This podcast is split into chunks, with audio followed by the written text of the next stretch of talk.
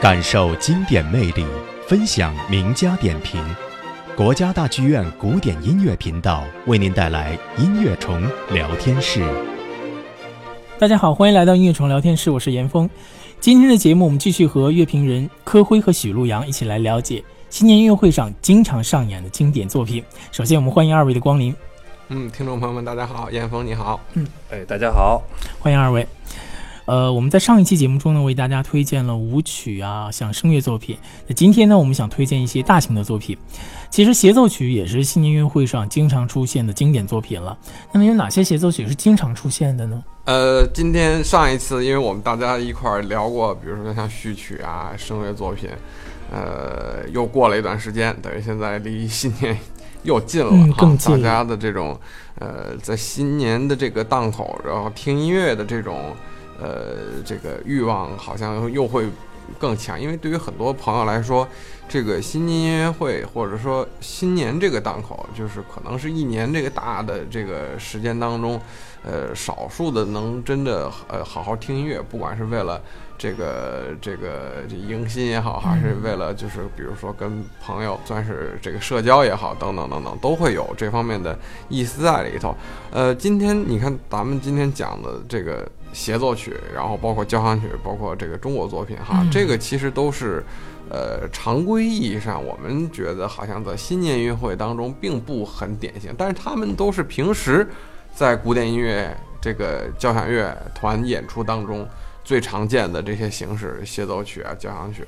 嗯、我觉得大剧院比较有意思在哪儿？就是每年你看，其实我们会有，呃。这个大剧院自己管弦乐团的音乐会会也会有这个嗯敲钟的这个音乐会，当然在这两个音乐会来中呢，一般是不演大的协奏曲或者，交响曲是的。但是就是我们的这个贺岁档，呃，一般会邀请很多国外的乐队来演出。呃，我记得有一年，呃，我忘了，好像应该是一一年还是一二年，伦敦爱乐乐团来，呃。演演了贝多芬的《皇帝》的第五钢琴奏第五钢琴协协奏曲曲《皇帝》嗯这个就是这种安排，其实以往当中在新年音乐会当中还真的是很很少见。呃，一一个四十多分钟的一个曲子，嗯然后这么这么长，呃，在新年音乐会里，而且我记得当时是应该是陈萨，是陈萨弹的对，是陈萨弹的这部作品。呃，平这个在平时交响音乐会当中。大家司空司空见惯了啊，嗯。但是在这个新年音乐会的这个档期，我觉得其实很，就像我刚刚最开始说的，满足了相当一部分可能平时没有太多时间听交响音乐会的，呃，听众朋友们的这种在新年档口，呃，在现场听音乐的这种呃嗯诉求。我觉得所以、呃、这种安排，我觉得其实还是很重要的。所以我觉得，呃，那年我在现场因为听到了这部作品啦，对吧？那现在，呃，我在这里推荐给大家，看看大家在新年的时候这个阶段听这样的音乐，是不是感觉跟在平时听，呃，会有不一样的感觉？嗯，好，接下来我们就来欣赏来自贝多芬的第五号钢琴协奏曲《皇帝》的片段。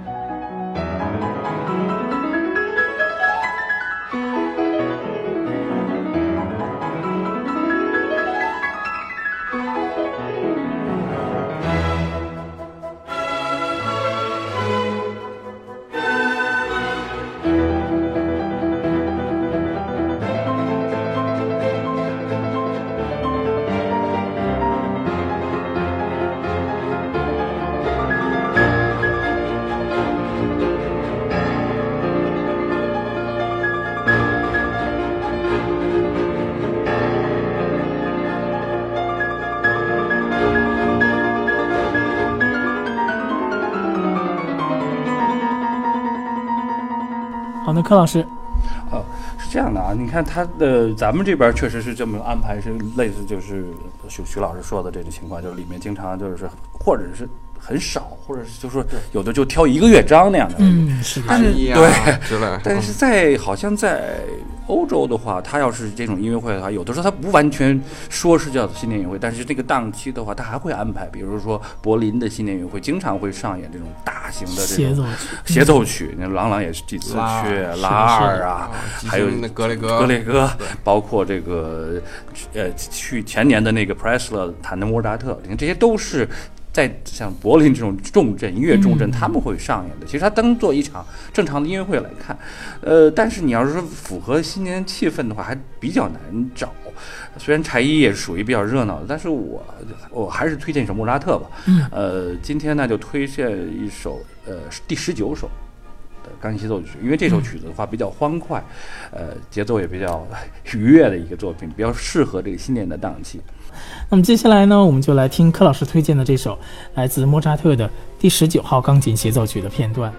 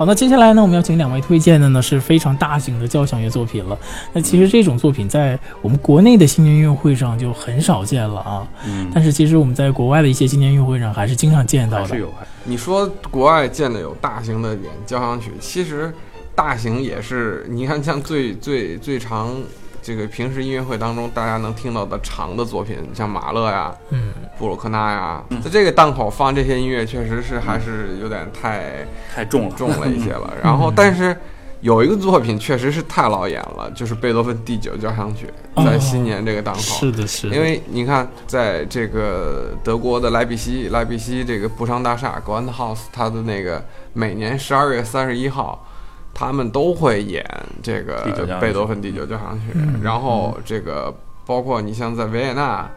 呃那个维也纳的那个音乐厅，维也纳 Concerthaus，、嗯。那个那个维也纳交响乐团，他会也都会演这个这个杯酒。杯酒啊。嗯，然后在日本东京，对，每年。那到十二月中旬之后，基本那段时间，比如东京那些主要的那几个交响乐团基本上连着在演演杯杯酒，对，对对，就是他们就是很多地方还是拿杯酒当成一个。呃，对，嗯一个而且是一个很有传统的这么一个呃一个演奏这个盛世了，所以呃，我我就推荐杯酒吧。嗯，好，我们接下来呢就来听贝多芬第九号交响曲最精彩的第四乐章。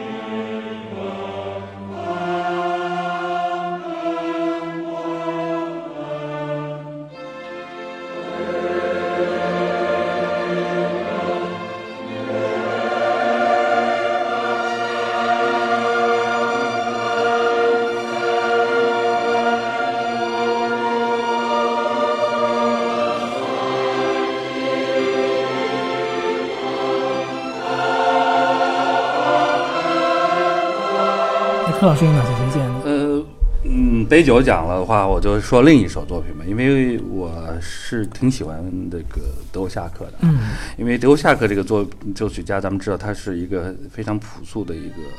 波西米亚的一个作曲家，他的作品当中有很少有那种让你难受的那种特别很艰辛的那种部分，所以他的作品交响曲类也很适合于在于这个呃，就是你咱们说的新年类来演。当然了，我我并不想推荐那个咱们听的太多的这个这个德酒了，新世界，因为这里头还有一些思乡的情绪在里头啊。嗯，我推荐他的第八交响曲。第八交响曲呃，非常愉悦的一首作品，而且的话，我自己本人是特别喜欢他的第三乐章，所以可以把这个作品推荐给大家，因为那里头有非常让你感觉到美好的画面感，就感觉到真是那种一种喜庆的一种冉冉升起的东西在里头。这个东西比较适合年底和这个新年的这种氛围吧。嗯，好，接下来我们就来听德沃夏克第八号交响曲的第三乐章。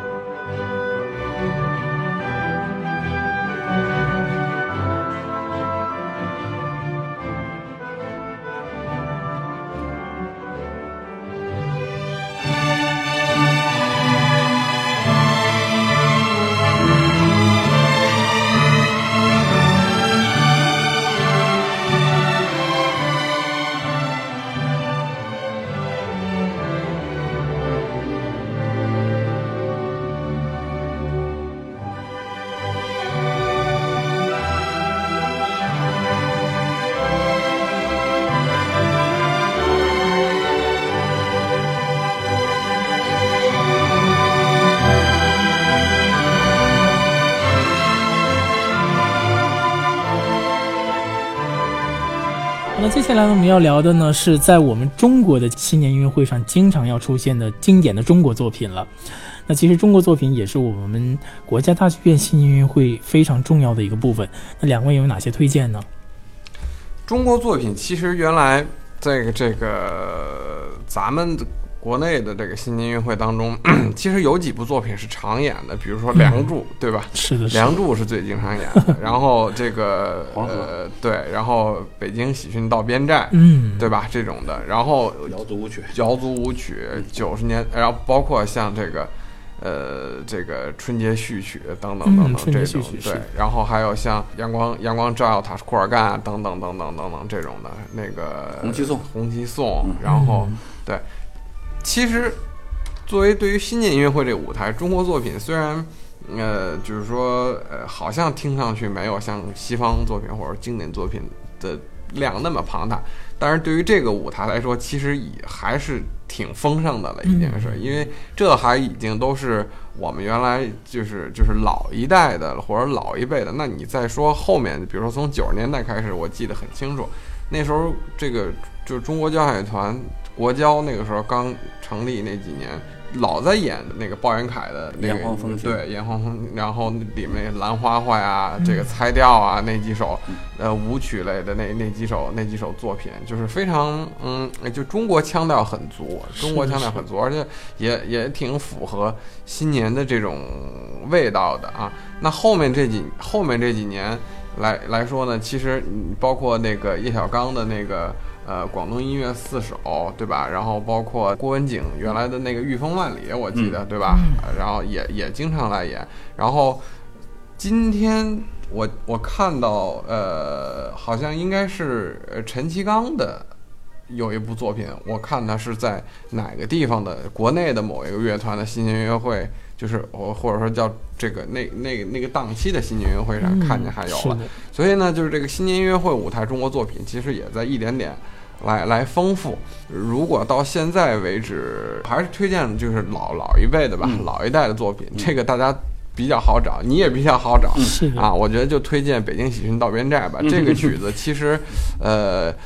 姐我觉得等到一会儿来推荐返场的时候，咱们就不再说这个作品了，因为这个作品也经常用来 返场。返场，对对，啊是的好的喜讯到边寨，嗯。嗯，我们接下来呢，先来欣赏一下这首非常经典的《北京喜讯到边寨》。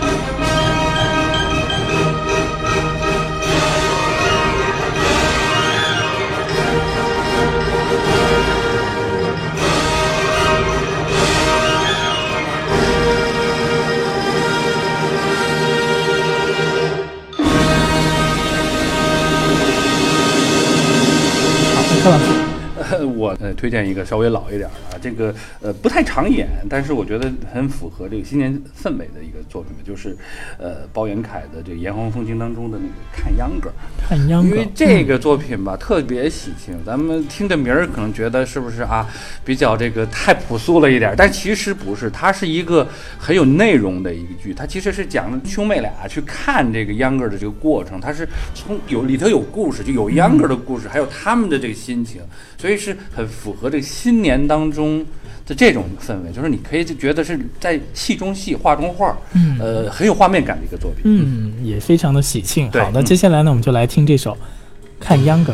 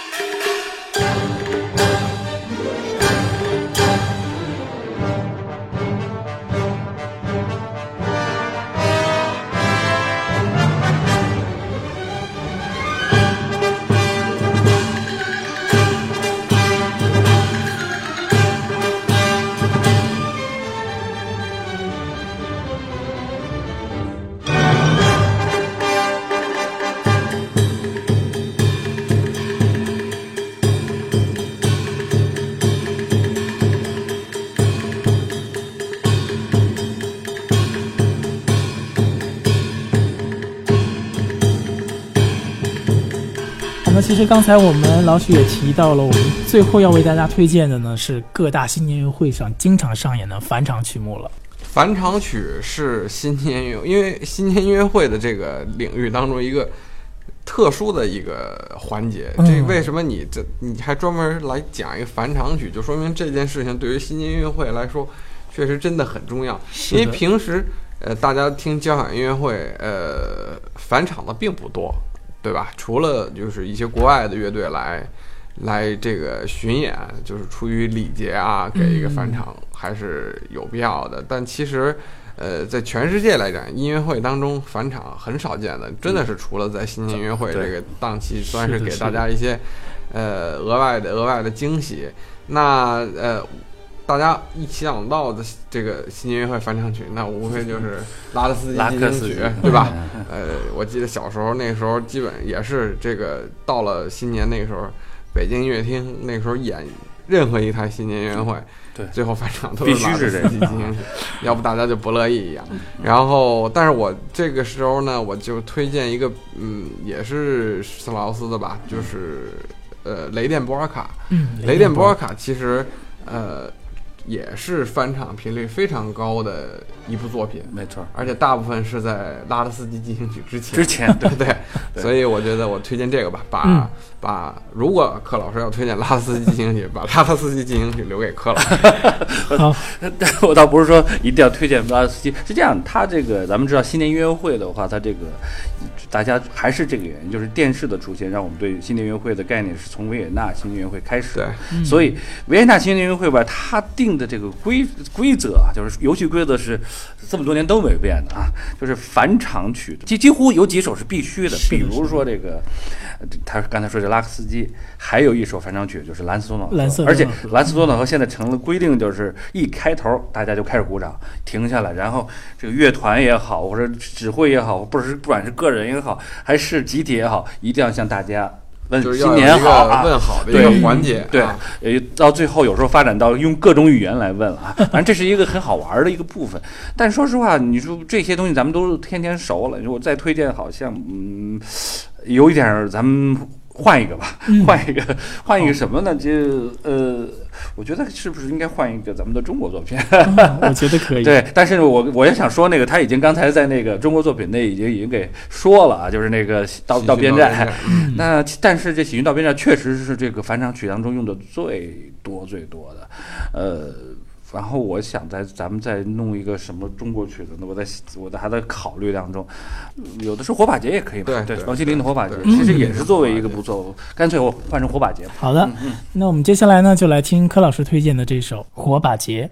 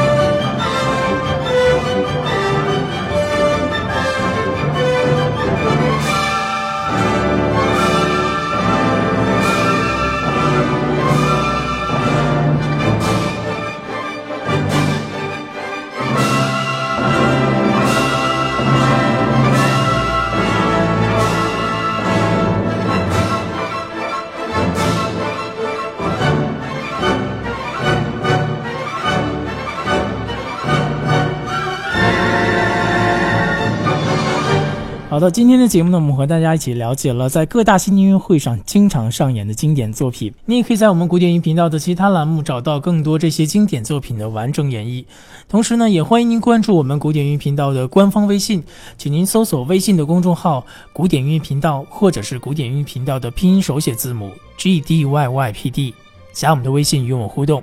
好，那今天的节目呢，到这里就告一段落了。感谢您的收听，也感谢二位精彩的讲解，谢谢。谢谢大家。谢谢大家。